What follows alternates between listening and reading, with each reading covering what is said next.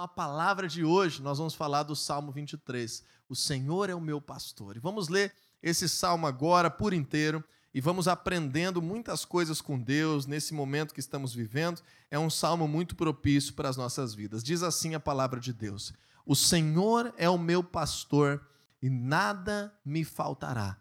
Ele me faz repousar em pastos verdejantes Leva-me para junto das águas de descanso, das águas tranquilas. Refrigera a minha alma. Guia-me pelas veredas da justiça, por amor do seu nome. Ainda que eu ande pelo vale da sombra da morte, não temerei mal nenhum, porque tu estás comigo. O teu bordão e o teu cajado me consolam. Preparas-me uma mesa na presença dos meus adversários, unges a minha cabeça com óleo, o meu cálice transborda. Bondade e misericórdia certamente me seguirão todos os dias da minha vida, e habitarei na casa do Senhor para todo o sempre, ou por longos dias, ou em outra tradução diz ainda, enquanto eu viver.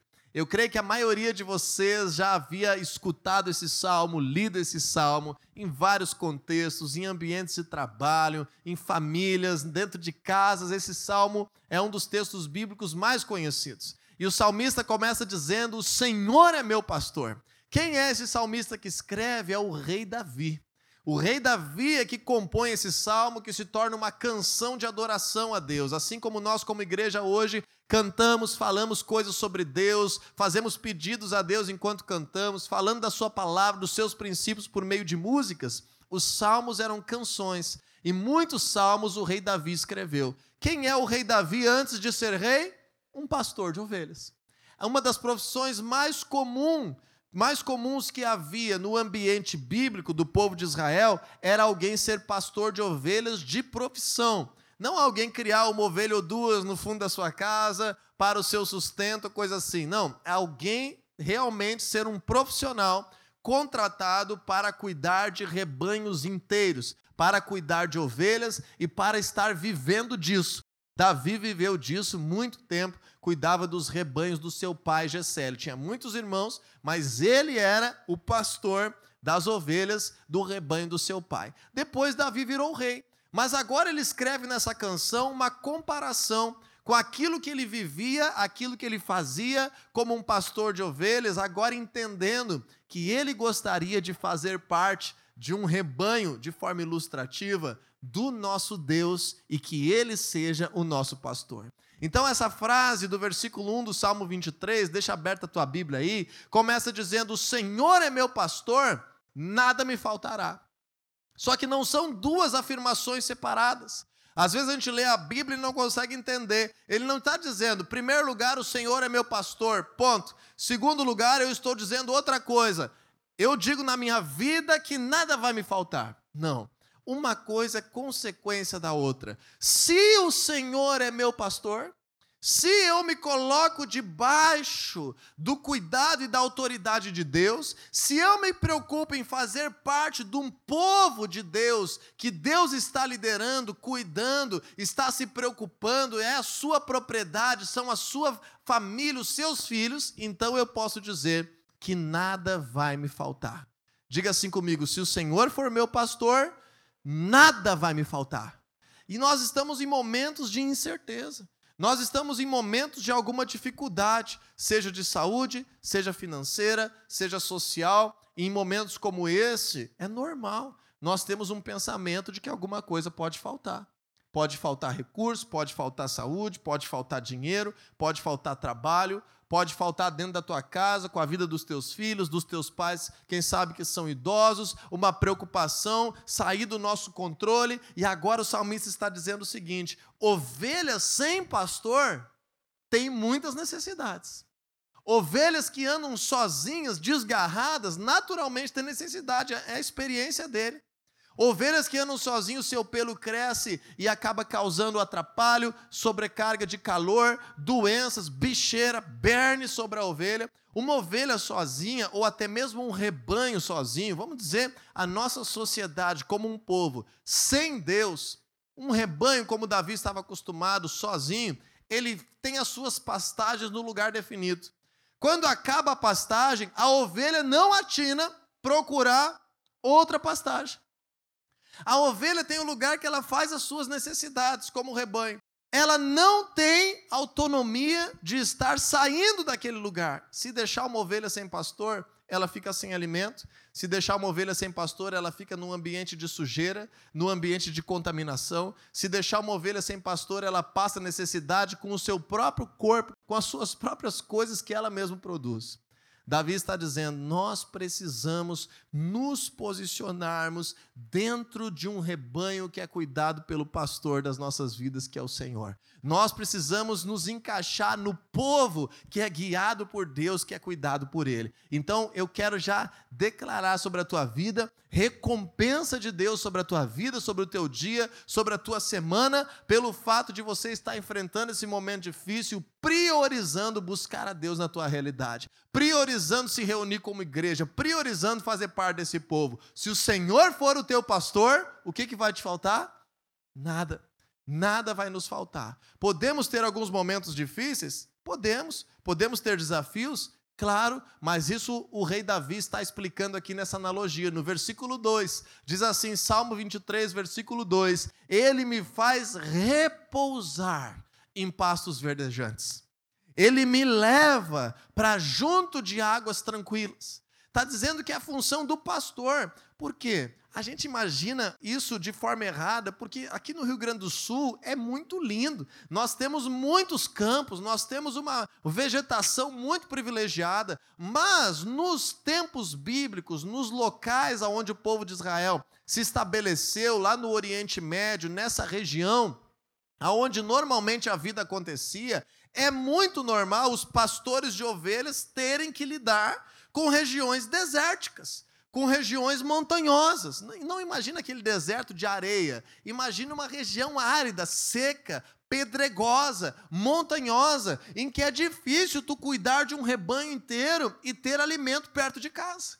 Então era mérito do pastor das ovelhas saber aonde teria um pasto verdejante, discernir quando o rebanho estaria cansado e sedento e guiar esse rebanho para um momento de descanso. Na analogia que Davi faz, nós estamos num momento de vida, nós estamos aí numa sequência que fechou agora um ano de pandemia, de março a março, que o estresse está batendo a porta, a ansiedade está batendo a porta, a angústia bate a porta, a depressão chega perto de todas as famílias e nós precisamos de descanso. Nós precisamos de alívio. Nós precisamos de refrigério. E Davi ele faz essa comparação do descanso das ovelhas, de um lugar para beber água, de um lugar tranquilo e verdejante para repousar. Veja o início do versículo 3: com o refrigério para minha alma. O alívio, uma restauração, algo novo, um renovo na minha alma, no mais profundo do meu ser. Então, quando nós buscamos a Deus, não busque a Deus apenas para falar dos teus problemas, não busque a Deus simplesmente para cumprir uma rotina de estar numa igreja, de estar numa célula. Busque a Deus até que você sinta a paz dele encher o teu coração até que você sinta a tua vida renovada, refrigerada. Adore a Deus para ter a tua vida renovada, como nós fizemos aqui nessa manhã, que percebemos a presença de Deus aqui. Respire esse ar da presença de Deus e seja revigorado, restaurado, com a tua alma refrigerada. Então lembra, quando nós nos achegamos para fazer parte de um povo de Deus, nos submetemos ao Senhor como nosso pastor, não teremos falta, não teremos necessidade e agora teremos também alívio para as nossas vidas, refrigério para a nossa alma, renovo no nosso interior. Ainda no versículo 3, ele diz assim: Guia-me pelas veredas da justiça por amor do seu nome. Nós temos uma ideia errada sobre quem é o pastor. Nós temos uma ideia errada sobre o conceito de pastor, e esse conceito é traduzido para a vida da igreja, para a pessoa que lidera uma igreja que também é chamada de pastor. O Senhor Jesus, como nosso Salvador, também se chama de pastor, em João capítulo 10. E o nosso Deus aqui por Davi é chamado de pastor, mas nós temos que ter o conceito correto de pastor. Qual é o erro que nós temos culturalmente sobre um pastor? Bom, o pastor precisa agrupar aqueles que estão debaixo do seu cuidado e ficar ali parado cuidando. Tem que ser um lugar que as pessoas estão simplesmente ali reunidas e ficam ali engordando. E se por acaso alguém quiser sair correndo, fugir, pular a cerca, o pastor tem que sair correndo e ir lá atrás dessa pessoa e restaurar daquele lugar que ela foi. Essa é uma visão muito errada, biblicamente, do que é ser um pastor. Se a gente transfere isso agora para Deus, então, barbaridade nós vamos achar que Deus simplesmente quer que nós venhamos estar reunidos, engordando, parados, que Deus não se envolve com a nossa vida, que Deus não quer se envolver lá dentro de casa, que Deus não quer fazer parte, e se por acaso a gente se desviar, então Ele vai dar um jeito de ir atrás de nós. Não é isso que é ser pastor. Isso é um pequeno detalhe, muito pequeno, do pastoreio. A verdadeira função de um pastor está descrita, deixa aberta a tua Bíblia aí, marca com o dedinho aí, e volta um pouco lá no início, no quarto livro da Bíblia, livro de Números, está descrito lá a função de um pastor. Números capítulo 27, no versículo 16 e 17. Depois a gente volta para o nosso Salmo 23. Números 27 e 16 diz assim: Que o Senhor, autor e conservador de toda a vida, ponha um homem sobre essa congregação que saia adiante deles e que entre adiante deles, que os faça sair e que os faça entrar, para que a congregação do Senhor não seja como ovelhas que não têm pastor. Veja a analogia?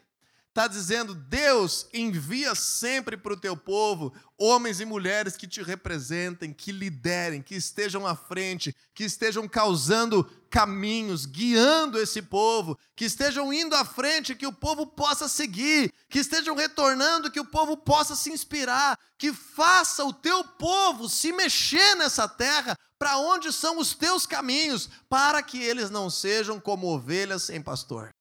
Na verdade, nós vemos o povo cristão evangélico no Brasil achando que está sendo pastoreado por Deus e são ovelhas sem pastor, porque ficam reunidos numa igreja engordando e não levam adiante caminhos novos, transformação, vida de Deus. Acho que ser guiado por Deus, ser pastoreado por Deus é simplesmente eu me reunir e fazer um culto a Deus. Não.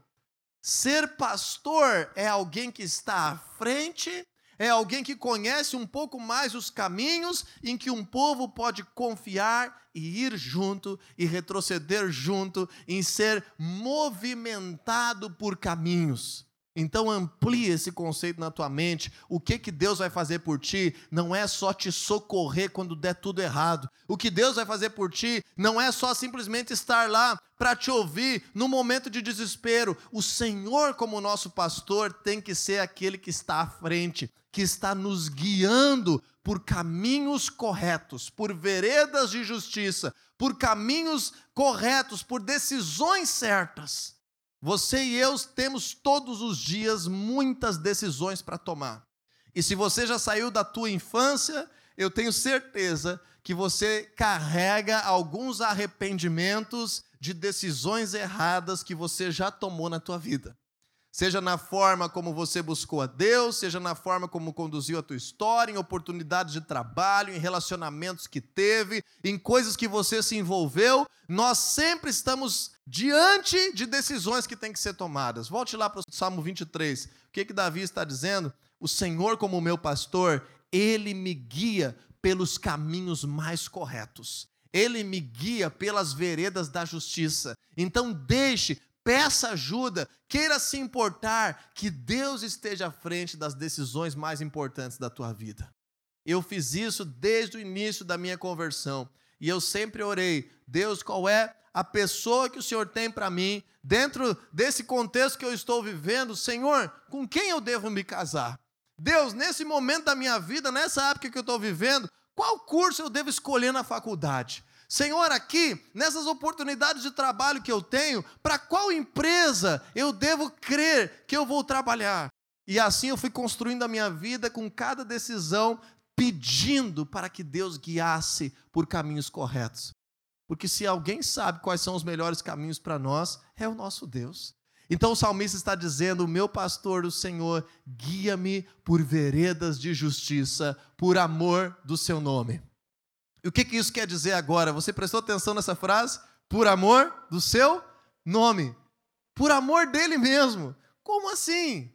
Porque os pastores, imagina que você é um profissional. Você, como profissional, você tem uma reputação a zelar? Eu, como pastor, como teólogo, como engenheiro, como gerente que fui de empresas, tinha sempre um cuidado com a minha imagem profissional, com a minha reputação a zelar. Você, em qualquer função que seja, seja como pai de família, como dona de casa, como trabalhador de uma empresa, como empresário, como prestador de serviço, na profissão que Deus te chamou, você tem uma imagem, uma reputação a zelar. E como é que eram então as avaliações de um pastor? Pelo seu rebanho. Se tu é um pastor e agora o teu rebanho está sempre doente, as ovelhas estão sempre morrendo, estão sempre acabando não se reproduzindo, não se alimentando direito, como que vai ser o conceito desse pastor? Alguém vai querer contratar esse pastor para cuidar do seu rebanho? Então agora deixa eu te fazer uma pergunta. Se você olhar em toda a face da terra, qual é o lugar que você teria mais referência para dizer: nesse lugar eu vou encontrar pessoas de Deus, eu vou encontrar um povo de Deus. Se eu for nesse lugar, eu vou achar lá pessoas que representem a Deus. Que lugar é esse? Em toda a terra, que lugar é esse? A igreja. A igreja é o lugar que a nossa sociedade tem a expectativa de encontrar aqui pessoas que representem a Deus, que tenham algo de Deus a oferecer, que saibam alguma coisa sobre Deus. Então nós somos a igreja do Senhor Jesus e você não deixa de ser igreja quando você sai por aquela porta. Você continua sendo igreja continua sendo parte do povo de Deus, que o Senhor é o pastor da tua vida. Então, quando Deus tem liberdade de nos cuidar, de tirar as nossas necessidades, de nos guiar por caminhos corretos, ao mesmo tempo Ele está glorificando a si mesmo, construindo o seu conceito para esse mundo ver e ouvir quem Ele é. Então, você representa quem Deus é para as pessoas que não conhecem a Deus e que estão na tua volta. Você já pensou na grandeza dessa responsabilidade? Você hoje é uma referência do que é ser um filho de Deus para as pessoas que não sabem nada sobre Deus e que estão perto de ti. Então, como igreja, nós somos guiados por Deus porque Ele nos ama, mas também por amor ao seu próprio nome, o Senhor é glorificado por aquilo que Ele faz no nosso meio. Lá em 2 Crônica 7,14 diz assim: Se esse povo que se chama pelo meu nome se humilhar e buscar e se arrepender dos seus maus caminhos, eu ouvirei, sararei a sua terra, perdoarei os seus pecados. Está dizendo que hoje, aqui como igreja, nós temos uma identificação social, temos um CNPJ que diz que nós nos chamamos família da fé. Mas essa é a nossa identificação como uma parte do povo de Deus, que Deus nos confiou, que nós precisamos ter uma razão social, que nós precisamos ter uma identidade nessa terra. Mas antes de sermos família da fé, nós somos família de Deus. Antes de sermos uma igreja como tantas outras que têm a sua identidade, nós somos o povo de Deus. E como povo de Deus, nós somos o povo que se chama cristão. O povo que se chama filhos de Deus, e esse povo carrega a imagem de Deus. Então, queira ser pastoreado pelo Senhor, porque você está representando a Deus. E por não se preocupar com isso, muita gente ao longo da história recente, aqui da nossa sociedade, aqui no Rio Grande do Sul, impediu pessoas de buscarem a Deus, porque não estava representando a Deus completamente. Você deve ter exemplos aí, se eu te perguntar agora, do fulano, do ciclano, do beltrano, que se dizia um cristão, mas as outras pessoas não queriam ser cristãos, por causa que essa pessoa não estava representando o seu supremo pastor, o seu Deus, aquele que estava guiando os seus caminhos. Então, assuma essa responsabilidade na tua vida, represente o teu Deus quando você estiver em todos os lugares, quando você conviver com as pessoas, na forma de tratar com as pessoas no meio da rua, na forma de dirigir o teu carro no trânsito, na forma de lidar com um vendedor numa loja, na forma como você trata o teu chefe, o teu professor, os teus pais. queira honrar a Deus em tudo que você faz. E ele continua assim no versículo 4: Ainda que eu ande, Salmo 23, 4, pelo vale da sombra da morte, não temerei mal nenhum, porque tu estás comigo. O que isso tem a ver com o pastoreio? O que isso tem a ver com as ovelhas? O que isso tem a ver com as nossas vidas? Deixa eu te explicar. Eu li um livro sobre os conceitos pastorais dos tempos bíblicos. O autor explicou esse momento aqui de uma forma muito apropriada. Ele disse o seguinte: nas regiões onde acontecia esse cuidado com ovelhas, que Davi está expressando essa comparação com a vida dele com Deus, era muito comum no verão os vales, que é onde tinha a maior facilidade de viver e a vegetação, se tornarem muito quentes. As regiões de vale se tornavam muito quentes. E agora os pastores precisavam fazer uma viagem, uma peregrinação com o seu rebanho e levar o seu rebanho para lugares mais altos. Então, em lugares mais elevados, em planícies mais elevadas, mas agora montanhosas, regiões de vegetação, mas mais altas e planas, os pastores levavam as suas ovelhas e passavam por caminhos difíceis, passavam por caminhos perigosos, passavam por momentos que as ovelhas não conheciam onde é que estavam. E ele está dizendo aqui: ainda que eu ande pelo vale da sombra da morte, eu não temerei mal nenhum. Por que, que ele não vai temer? Porque ele é autoconfiante? Porque essa ovelha estava andando armada, porque ela é uma ovelha muito boa. Por que, que podia não temer? Porque tu estás comigo. Porque Deus está comigo. Tem momentos na nossa vida que o lugar onde a gente está se esgota um pouco. Às vezes se esgota as tuas opções financeiras só com aquele cliente, às vezes se esgota a forma como tu está cuidando do teu relacionamento com alguém, às vezes se esgota o teu recurso naquela tua profissão, naquela empresa em que você trabalha e você precisa que Deus te renove. Renove o teu casamento, renove a tua família, renove a tua saúde ou renove a tua vida para outros lugares nas tuas atividades. Só que quando nós vamos ir para outros lugares, existe um momento de transição existe um momento de mudança. E nesse momento de mudança, às vezes nós vamos passar por situações desconhecidas e perigosas, que vai nos causar medo. Toda mudança causa medo. Toda mudança causa insegurança. Tudo aquilo que é novo, que a gente não controla e não planeja, a gente fica inseguro. O que, que está dizendo aqui? Eu não temerei mal algum, porque o Senhor está comigo. De alguma forma ou outra, esse momento de pandemia, nós estamos passando por um vale. Nós estamos passando por um tempo de mudança, porque eu creio que isso não é o normal para as nossas vidas. Esse momento é um momento passageiro, não é a realidade do nosso futuro. Nós estamos passando por um momento difícil. Então nós precisamos crer que Deus está conosco. Agora, se nós não nos voltarmos para Deus, não buscarmos a Ele, não orarmos, não nos reunirmos como igreja, apenas ficarmos em frente à televisão escutando o que nos dizem, o medo vai ou não vai tomar o teu coração? Vai. Mas nós precisamos dizer: o Senhor é o meu pastor. Ele está cuidando de mim. Se eu passar por um vale de sombra da morte, não temerei mal algum. Diga comigo assim: eu não temerei. Vamos dizer de novo: eu não temerei. Terceira vez, eu não temerei. Por que, que eu não temerei? O Senhor está comigo. Ele está comigo.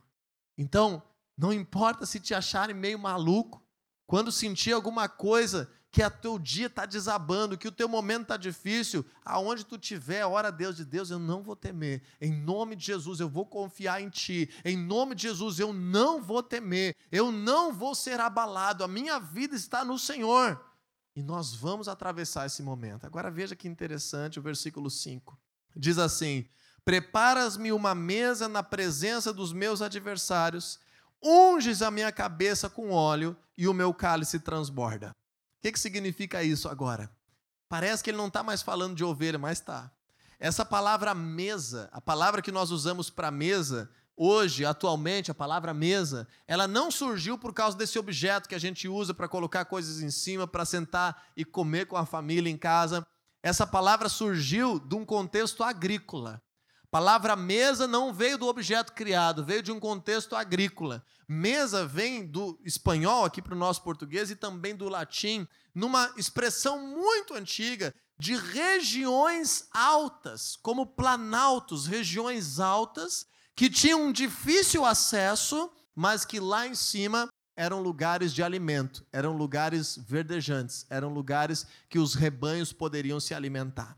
Está dizendo ali no verão os pastores levavam as ovelhas daquele vale quente para um lugar alto, para um lugar onde era mais fresquinho, para aquele pelo da ovelha não causar mal-estar, nem morte, nem doença sobre ela. E aí era o vale da sombra da morte, depois subia para um lugar diferente para passar o resto do verão num lugar alto que fosse mais fresco. O pastor guiava as ovelhas por esses caminhos. O que, é que nós estamos entendendo aqui?